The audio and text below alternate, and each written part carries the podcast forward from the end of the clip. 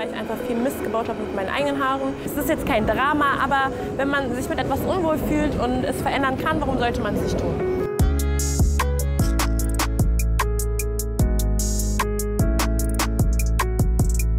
Ich glaube nicht, dass, dass ich dadurch hässlich bin oder ich äh, mich schämen muss oder äh, ein weniger, mich weniger selbst lieb haben sollte. Oder ich weiß, dass manche Frauen durchaus damit Probleme haben.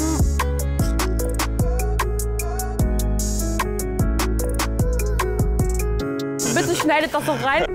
Willkommen bei dem ersten Podcast über alle Themen rund um die Haartransplantation und Haarausfall mit ausschließlich wissenschaftlich geprüften Inhalten. Es gibt wenige Themen, über die so viele Gerüchte existieren wie Haarausfall und wie man diesen behandeln kann. Als größte Haarklinik der Welt hat Elitair über 100.000 Patienten behandelt und Jahre in die Forschung investiert.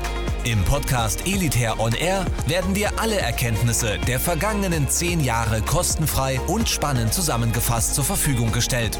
Viel Spaß! Heute spreche ich mit einer sehr interessanten Persönlichkeit über ihre zukünftige Haartransplantation. Und diesmal ist es kein Mann, sondern eine Frau. Freut mich. Hi, Corona-Box. Ja, mit Abstand. Mir geht's gut. Wie geht's dir? Auch gut. Vielen lieben Dank für die Einladung. Sehr gerne. Komm, wir gehen ein Stück. So, Jay, ähm, du bist eine sehr facettenreiche Persönlichkeit. Und äh, bevor ich irgendein Wort über dich sage, würde ich vorschlagen, stell dich doch erstmal selbst vor. Wer bist du, was machst du, woher kommst du? Äh, mein Name ist Janaya, aber mich nennt eigentlich jeder Jay. Ist ein bisschen kompliziert. Der Name kommt aus dem Jamaikanischen. Ich bin Jamaikanerin und Deutsche, gemischt. Ähm, wohne derzeit in Berlin, bin aber eigentlich Kölnerin. Ich singe, model, influence, ähm, mache aber hauptberuflich Augenbrauen, Permanent Make-up. Okay. Genau. Und ja, bin heute bei euch eingeladen, denn es geht um meine Haare. Genau, es geht um deine Haare. Dazu habe ich jetzt mal direkt eine Frage, weil ich habe deinen Kontakt bekommen, habe mir dein Instagram-Profil angeschaut und habe gedacht so, hey, was hat die Lady denn? Ich habe mir deine Bilder angeschaut und gesagt, das, die sieht doch perfekt aus, die Frau. Aber dann wurde mir gesagt, du trägst eine Perücke.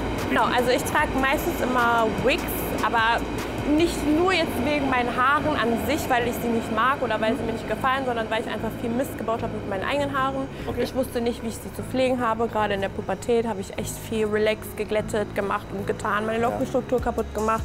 Und deswegen habe ich mich entschieden, erstmal Perücken zu tragen, aber auch, weil ich einfach eine bisschen größere Stirn habe und das halt gerne damit kaschiere. Und das war halt dann so eine Win-Win-Situation. Aber irgendwann ist man das auch leid und man möchte vielleicht einfach wieder mal einen strengen Zopf tragen können oder einen Dutt. Äh, und Schwimmen ist es auch schon ein bisschen schwierig mit den ganzen Wigs und Ja, also wollte schon sagen, also ich meine, trägst du tagtäglich eine Perücke? Eigentlich tag tagtäglich, ja. Ja, ist Meistens das schon. super viel Arbeit, oder? Nee, eigentlich nicht. Also du setzt es abends ab und setzt es morgens wieder auf. Das ist total toll. Für mich ist es auch schön, weil ich mega vielen Frauen auch helfen kann, die äh, krebsbedingt auch keine Haare haben. Ja. Und manchmal auch online so ein paar Tipps, Tipps geben kann. Mhm. Aber auf die Dauer hätte ich schon eigentlich gerne wieder meine natürlichen Haare und würde da mehr Pflege reinstecken können, wenn diese Stirn halt nicht da wäre. Absolut verständlich. Genau. Ja, da sind wir jetzt auch.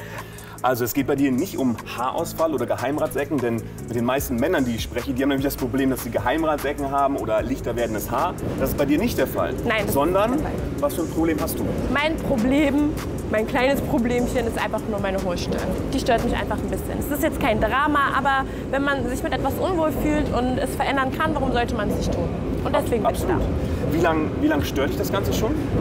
Äh, eigentlich hat das schon in der Pubertät angefangen. Also mit, Echt? Ja, schon seitdem ich elf, zwölf bin, stört mich das eigentlich schon. Ja. Äh, man hat immer versucht, das so ein bisschen zu kaschieren oder mal einen Pony zu schneiden, aber es nervt dann auch immer, wenn das dann rumweht und nicht perfekt Okay. gestylt ist. Und ja, so drüber nachdenken, ob ich, ob ich wirklich so eine Operation machen soll, tue ich eigentlich schon seit zwei Jahren. Okay. Genau. Und was war, was war schlussendlich dann der entscheidende Grund oder der Ruck, der dich dann dazu entschlossen hat und gesagt hat, hey komm, ich mach das jetzt einfach? Ich weiß nicht, ich glaube, das kam einfach so. Es war, glaube ich, einfach ein Moment, wo ich mir gedacht habe, jetzt reicht's. Ich ändere einfach was dran und ich zieh's durch und ist mir egal. Hauptsache, ich probiere es wenigstens aus und genau, so kam Okay. es halt einfach.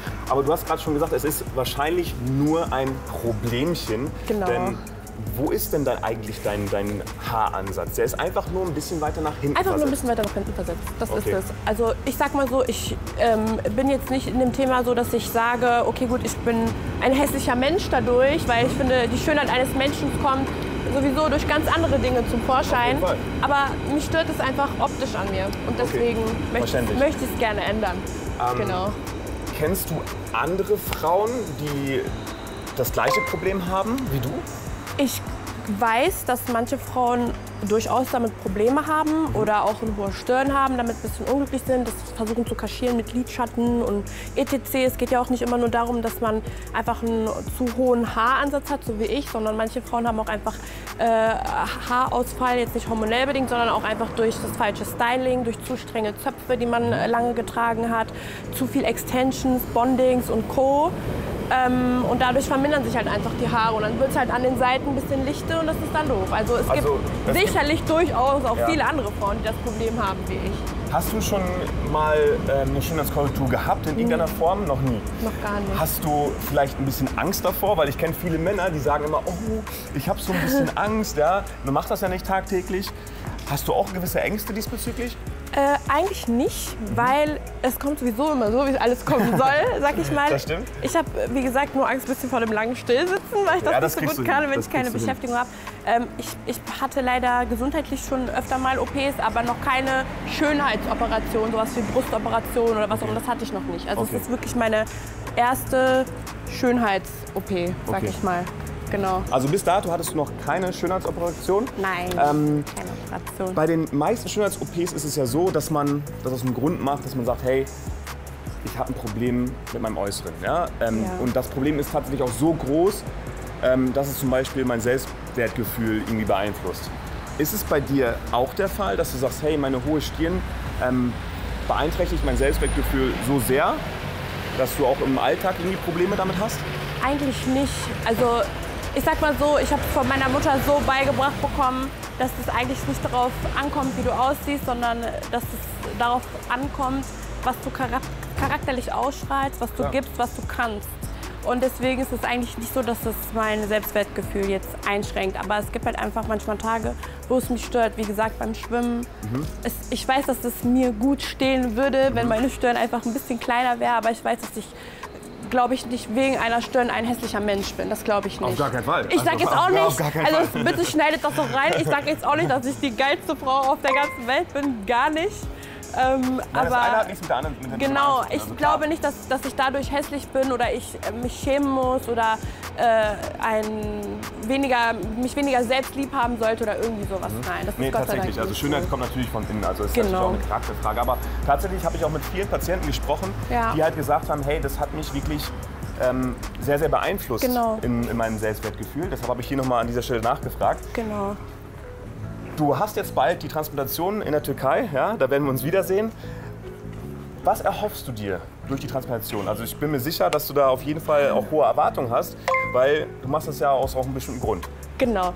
Ich erhoffe mir, dass ich äh, es zutiefst bereue, meine Haare nicht gepflegt zu haben und nach der Transplantation einfach mehr Wert auf meine natürlichen Haare lege, meine Lockenstruktur. Ich habe ja eigentlich auch so Locken wie jetzt, nur halt leider kürzer und halt nicht mehr so schön definiert. Durch das ganze Glätten, dass ich die einfach wieder schön pflege, meine Haare gut pflege, die wieder schön wachsen und ich dann einfach meine Natural Curls wieder tragen kann, so wie sie sind. Also ich bin mir sicher, dass das Team von Edith Hair Transplant alles geben wird, damit du deine Natural Curls einfach wieder freien Lauf lassen kannst. Genau. So Also äh, ich sage herzlichen Dank für das Interview heute. Ja, ich danke euch Und auch. äh, wir sehen uns dann wieder in, der- Istanbul. In Istanbul. Bis dann. Ciao. Tschö.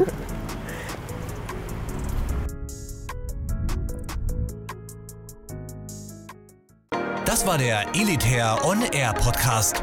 Wenn auch du endlich wieder stolz in den Spiegel blicken möchtest und wissen willst, welche Möglichkeiten es gibt, um schnell zu vollem Haar zu kommen, dann gehe jetzt auf elitair.de und führe deine kostenlose Haaranalyse durch.